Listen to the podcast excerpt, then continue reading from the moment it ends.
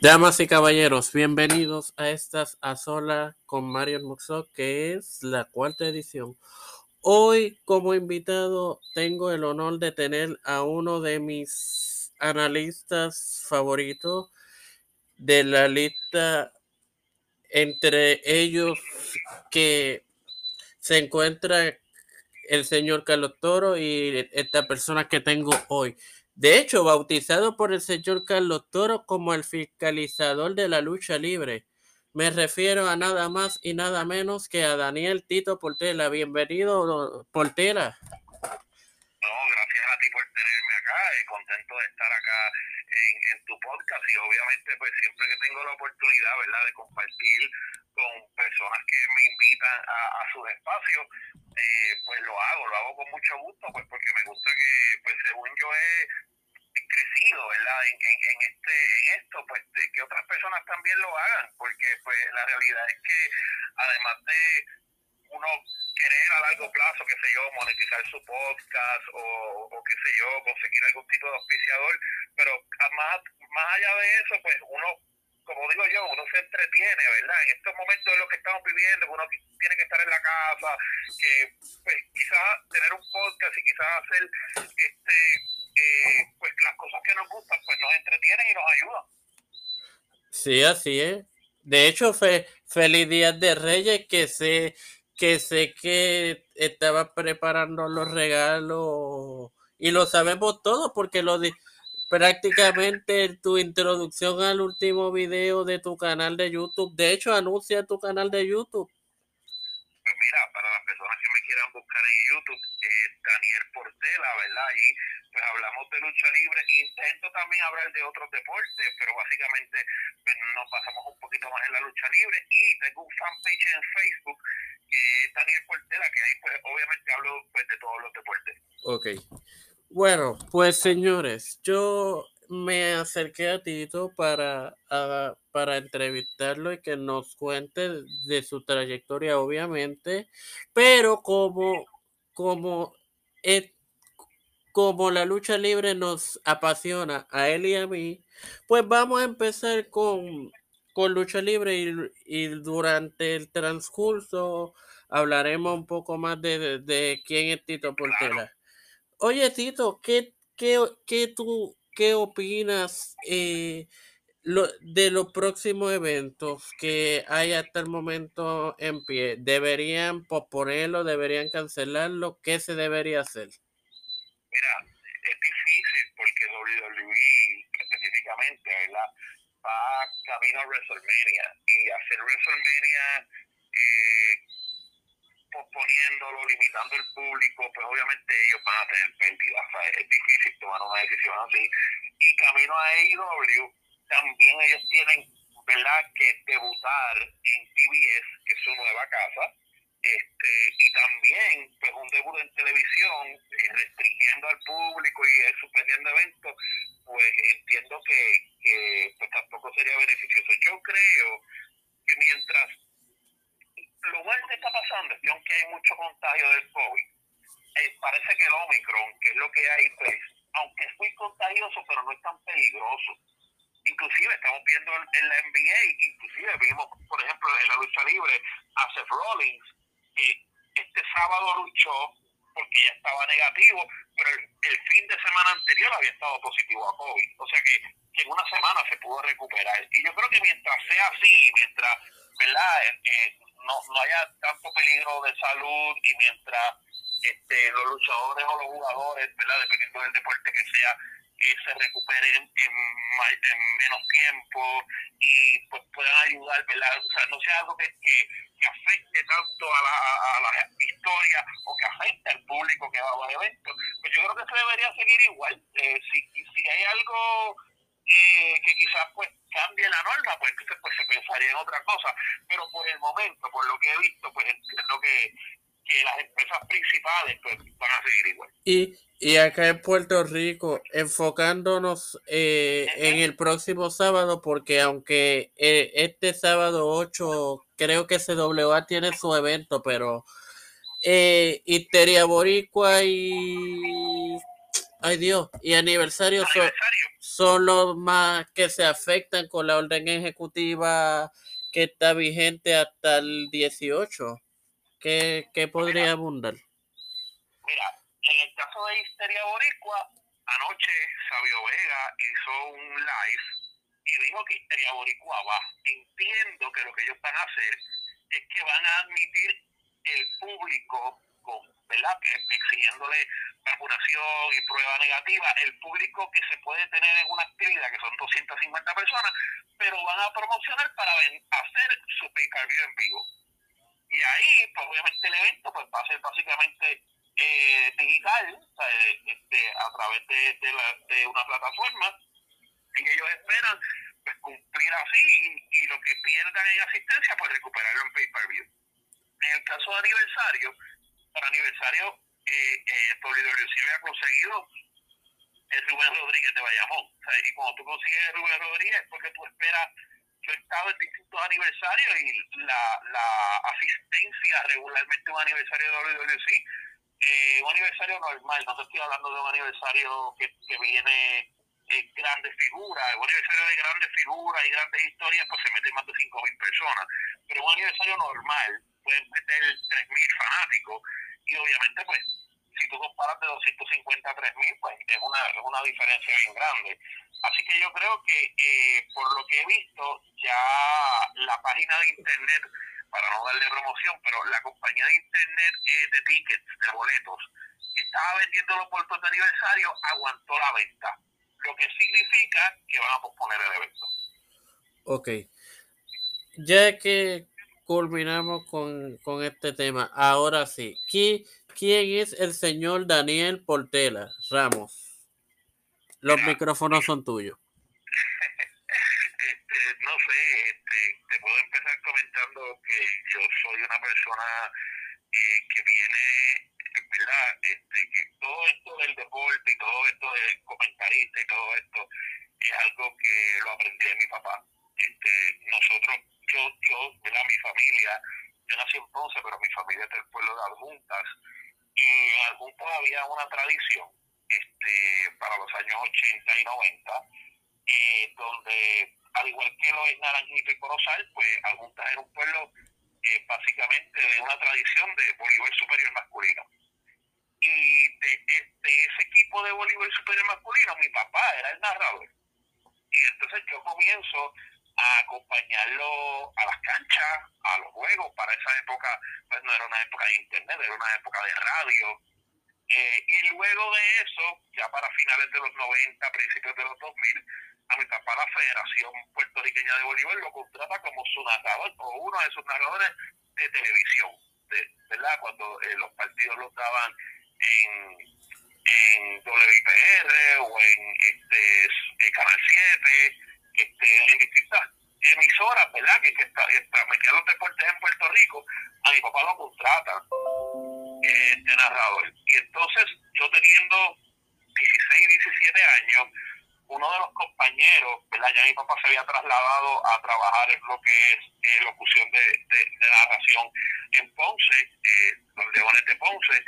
Este, uno de los eh, comentaristas ese año no iba a estar y mi papá le dice al apoderado, este, mira, dale una oportunidad a Tito, que entiendo que está pues ready, ¿verdad? Y al principio, este, pues comencé simplemente pues haciendo mis comentarios, este, en las pausas, esto y lo otro, este, hasta que, pues obviamente te podrás imaginar que el resto de historia ha sido algo que siempre eh, me ha apasionado, lo he abierto a más, a más cosas, yo también tuve la oportunidad de, llegar a, lo que mismo que logró mi papá. En el, en el 2019 este, en Puerto Rico hubo un evento clasificatorio de voleibol femenino para las Olimpiadas este, y se jugó en Roberto Clemente y pues, la federación lo transmitió por televisión y yo fui el narrador del evento. O sea que yo también he tenido la oportunidad de, de llegar a donde mi papá llegó.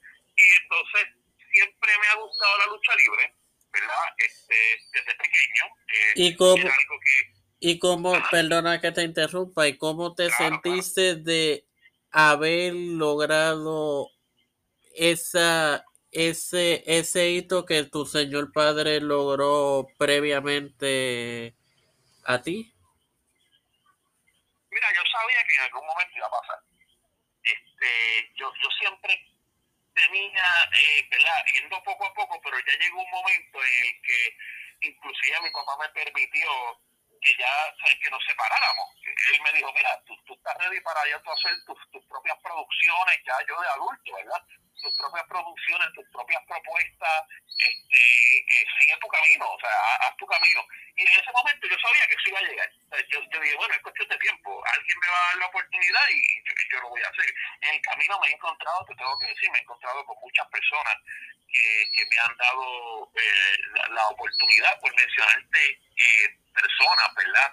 Pues el doctor César Trabanco, que es el presidente de la Federación Puertorriqueña de Voleibol, y también el, licenciado Carlos Beltrán, que fue hace, hace poco presidente de baloncesto en Puerto Rico, ha sido otra persona que también en otras áreas me ha dado la oportunidad. O sea, que yo he tenido gente eh, a nivel isla de, de, de deportes grandes que, pues me han dado la oportunidad y pues contestando tu pregunta, eh, me sentí muy orgulloso, sentí que, que pues que, que había cumplido una meta, eso había sido una meta, como te dije, yo sabía que en algún momento iba a pasar, pero cuando lo logré, pues obviamente es una meta cumplida, ¿no? Y cada vez que uno cumple una meta, yo soy de las personas de que cumple una meta y pues se pone otra, y pues por eso hemos seguido. Ok. Cuando te interrumpí, estaba comenzando el pensamiento desde que de, desde tu edad joven te, te gusta la lucha libre. ¿Continúa? ¡Wow! ¿Te acuerdas la época de los VHS, de, de los videoclubs? ¡Wow! Eso, eso hace, hace años. Pues mira, eh, yo veía, yo, yo, los fines de semana, casi siempre estaba con mis abuelos este, mi abuelo eh, materno, porque mi abuelo paterno pues murió cuando yo era niño, más niño, pero mi abuelo paterno y siempre el mediodía almorzábamos viendo lucha libre de Puerto Rico. Y ahí pues yo fui entendiendo la lucha libre. Eh, pero mi papá, eh, yo pequeño, eh, le gustaba alquilar eh, pues los VHS de estos de los videoclubs. Y como él sabía que a mí me gustaba la lucha libre, me dijo, mira, alquilé una, un, un evento de lucha. Acuérdate que los eventos de lucha, wow, a veces eran eran en un mes, por ejemplo, eran ahora en enero y el VHS salía en abril. ¿Sabes? Que pasaron 90 días, un montón de tiempo. Sí, sí. Y, y había alquilado WrestleMania 6. Este, Paul Hogan contra el Ultimate Warrior. Y esa fue la primera vez que yo vi lucha libre en Estados Unidos. Wow. ¿Y qué lucha? Ajá. Esa fue la primera vez que yo vi como quiera WWE. A los dos o tres años de pasar eso, llega lo que, pues en Puerto Rico llega la fiebre del cable TV. De, de, de, la televisión por cable, que después lo llevaron a todos los pueblos y en los cascos urbanos de diferentes pueblos pues ya había. Y entonces ahí pues tuve acceso a los canales de allá afuera y comencé a ver en aquella época WWF, WCW, y pues el resto, ¿verdad? Pues es, imagínate, desde ese momento hasta hoy, pues no he parado. En el 2014, eh, Javi Rivera, que es el fundador de lo que conocemos como sin descalificación, eh, me dice, mira, yo tengo, él, él, él es un fanático, o sea, él y yo somos contemporáneos y él es un fanático conmigo desde que estábamos en la escuela. Y ya de adulto, ya él, él graduó de doctor y todo, y me dice, vamos a hacer un podcast de lucha libre.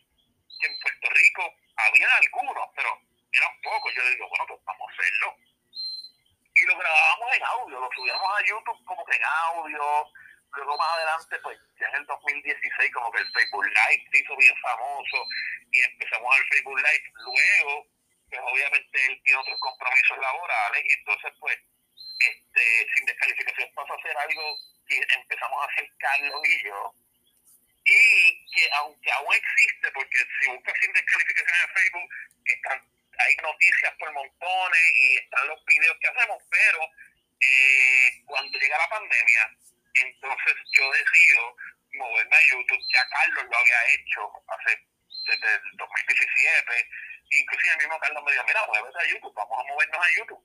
Y ahí pues básicamente es que entonces los programas que hacíamos de Facebook Live como tal, pues se terminan. Y entonces pues yo me voy a YouTube a hacer pues eh, las cápsulas que hago, los análisis que hago, pues porque la gente ve en el Facebook Live, pues que sé yo, tenía que estar una hora en el programa. Y ahora pues los videos son de 8, 10, 12 minutos más cortos, ¿verdad? Donde la gente los puede ver en cualquier momento del día, cosas así, ¿sabes? Que es como que pues, todo ha evolucionado. Claro. Este. Ok.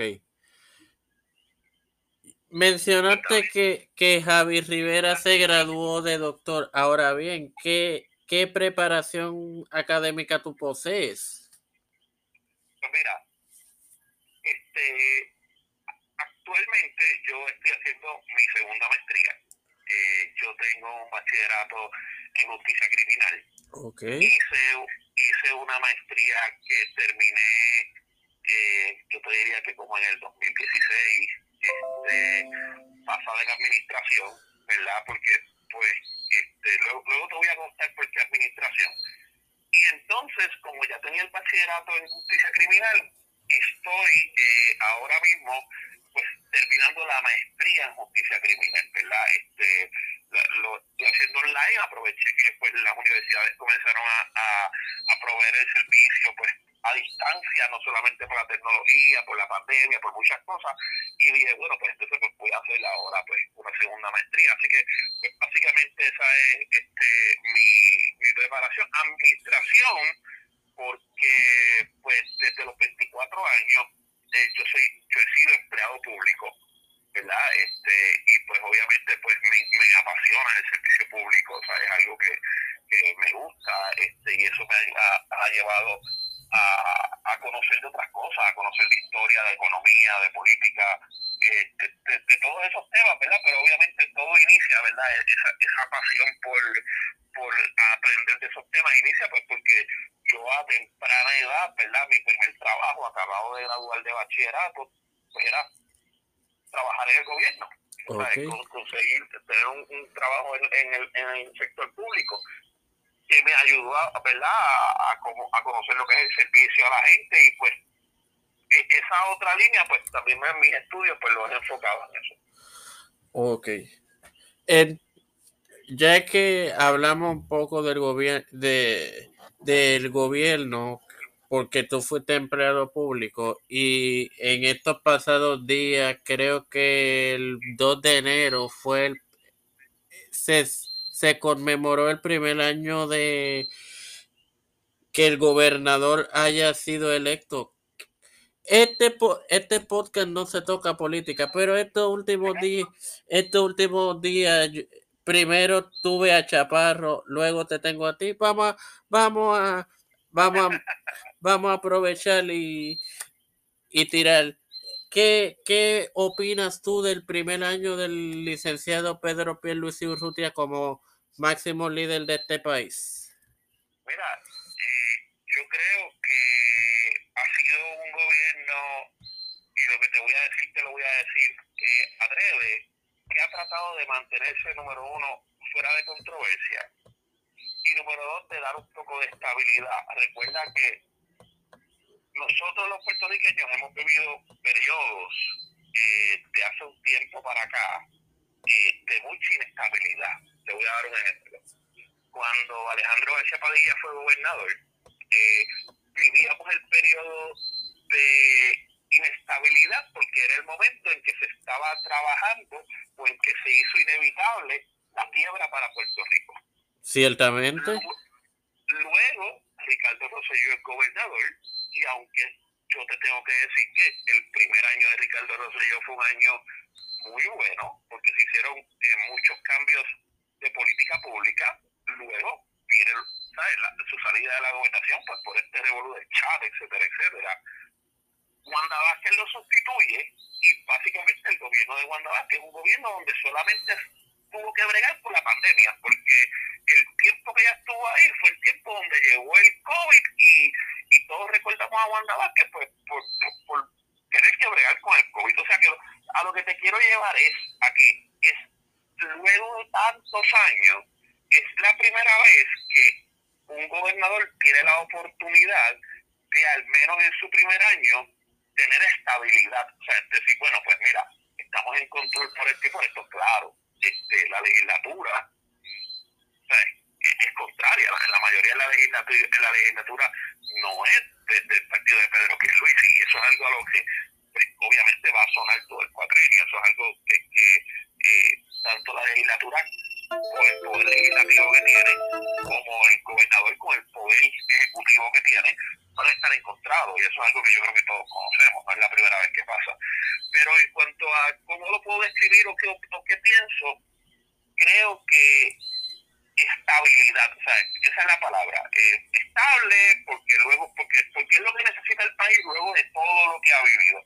Y obviamente empujando, porque pues básicamente eh, Puerto Rico va a tener, esto lo han dicho no solamente los comentaristas políticos, esto lo han dicho los economistas, Puerto Rico va a tener por sus próximos 5 o 6 años una buena economía, porque aún están por ahí los chavos del COVID pero los chavos de los terremotos y los chavos del huracán y María aún no han llegado. O sea que cuando todo ese dinero federal se ponga en la calle, pues Puerto Rico, su economía debe mejorar eh, en, de aquí a 5 o 6 años. Hay que ver qué pase después, de eso, después que eso de dinero sacado. Vamos a irnos un poco atrás, ya que mencionaste lo de la salida de Ricardo Rosselló de la gobernación. Para ti, ¿Tú crees que por, es, por las expresiones que realizaron en ese tan controvertido chat, él debió de haber abandonado la fortaleza? Mira, ciertamente, y, te lo voy a plantear de dos maneras. Ciertamente tú cuando tienes esa posición así, te debes de cuidar un poco. Y eso es algo en lo que él se descuidó. ¿Sabes? Tú, tú tienes que pues tú eres la figura principal de un país, tú eres quien tiene el control, quien toma las decisiones y te tienes que eh, pues cuidar un poco y en ese aspecto él falló. ahora, ahora, creo que en Puerto Rico se vivió un doble discurso doble para moral. Y, te voy a poner un ejemplo. Te voy a poner un ejemplo que puede sonar hasta controversial, pero las mismas expresiones que hacía Ricardo Rosselló en ese chat, las dice en sus canciones Bad Bunny, por poner tu ejemplo. Y hace dos semanas atrás habían 35 mil personas en el concierto de Bad Bunny. Ah, que Bad Bunny es un artista y Ricardo Rosselló era gobernador. Claro, son dos posiciones completamente diferentes. Pero a ti no te puedes sentir, ¿sabes? Y vuelvo y te digo, te estoy diciendo que él falló porque se debió haber cuidado por su posición. Pero tú no me puedes decir a mí que el chat te hizo sentir incómodo o que te hizo sentir eh, cuando yo creo que todos tenemos un chat con los panas en los que vacilamos y cuando todos pues escuchamos lo que cantan los reggaetoneros hoy en día y no tenemos ningún problema con eso. O sea que hay que tener mucho cuidado con, mano, con eh, el el dónde escoges poner tu, tu moralidad, o sea, dónde escoges poner tu ética. En unos sitios sí, en otros no. Sí, ciertamente tienes toda la razón, ya que hablamos un poquito de, de, este de estos temas del primer año de, ay, señor, de Luis y de Ricardo Rosselló, y habían mencionado que sabes de historia. Sé que tienes un proyecto llamado Lo, lo miras o lo ve, algo así, que, que empezó su temporada en estos días. De hecho, un muy, un muy buen episodio, como te dije en privado. Promociona lo de ver también. Mira, esto surgió porque muchos amigos se llama Lo miras o lo ves. Puedes buscarlo en cualquier aplicación de podcast. Esto no es video, esto es simplemente audio, ¿verdad?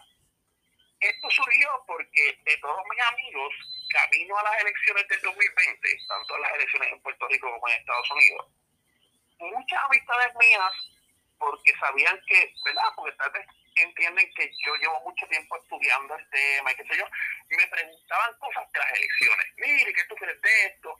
¿Y qué tú crees de esto otro? Y si buscan los primeros episodios de O lo miras o lo ves, son episodios que eran completamente analizando la época política de las elecciones del 2020. Luego de eso lo dejé de hacer y en el 2021 eh, quise hacerlo, hay, hay varios capítulos del 2021, donde quise hacerlo este, de una manera en la que pues, yo analizaba los temas que estaban calientes. Este, recuerdo eh, haber analizado, qué sé yo, cuando la situación en Cuba explotó, recuerdo haber analizado este, películas o series, recuerdo haber analizado este, temas sociales, ¿verdad? Este, ese tipo de cosas. Eh, y hice como, como ocho capítulos, yo creo, eso fue como a, mediados del 2021. Lo dejé, me concentré por completo en el canal de YouTube y ahora, eh, haciéndolo como algo educativo, como algo donde quiero que, que la gente, de una manera, ¿verdad? sin tener que sentarse a leer, mira, tú voy a ser bien sincero. Hay mucha gente que habla que le encanta leer libros y que se han leído un montón de cosas y realmente sentarse a leer un libro de 300 páginas eh, con tanta tecnología es a veces hasta aburridísimo. Claro, y, y, y en tu episodio, aunque Ah, estuviste preparado, pero es digerible, no como estos doctores, doctores sin menospreciar, que tienen su podcast y, y hablan y hablan y terminas por no entenderlo. Continúa. Sí, es que realmente es la, la terminología con la que tú lo, lo uses. O sea, si tú, si tú, por ejemplo, si tú vas a hablar de economía, y le vas a hablar a, la, a la población de el PIB de un país y de este, la inflación de un país y de la la gente se va a quedar como que Dios mío pero es que no me está eh, diciendo nada que yo que yo que la mayoría de la gente eh, entienda ente, entendemos por PIB gente el Producto Interno Bruto no le estoy diciendo bruto a nadie sino el, el término se llama así, que eso es el lo que significa lo, sumado las ventas del país y, y claro, eso es lo que, lo que tú produces exacto. Continúa. Sí, no, no, y por ejemplo te estoy dando términos como PIB te estoy dando términos como eh, qué sé yo este el presupuesto eh, verdad este presupuesto consolidado este tipo de terminología este que, que tal vez, o sea, déjame ver, déjame explicarte por qué lo, lo quise hacer. Ok, continúa. Mucha, mucha gente, mucha gente en las redes sociales, cuando comentas con tus amigos, tienen la opinión popular de las cosas, de lo que han escuchado, pero no entienden el funcionamiento, ¿me entiendes? Sí, te entiendo por completo. Todo, todo lo que pasa, todo lo que ha pasado, tiene un principio y todo lo que hemos vivido, nosotros, vamos a ponernos, nosotros como puertorriqueños, tiene un principio, tiene un porqué. Y mucha gente te comenta o te dice, no, eh, yo estoy en este tema, yo estoy a favor de esto, o en este tema yo creo esto. Y cuando tú les preguntas por qué, pues sencillamente a lo mejor porque es el lado más cool de la historia, o es por lo que una noticia que vieron en televisión, pero es bien pocas las personas que dicen, por ejemplo, te, voy a poner un ejemplo que, Mario, que yo creo que es el más ¿por qué Puerto Rico está endeudado en 700 millones de dólares?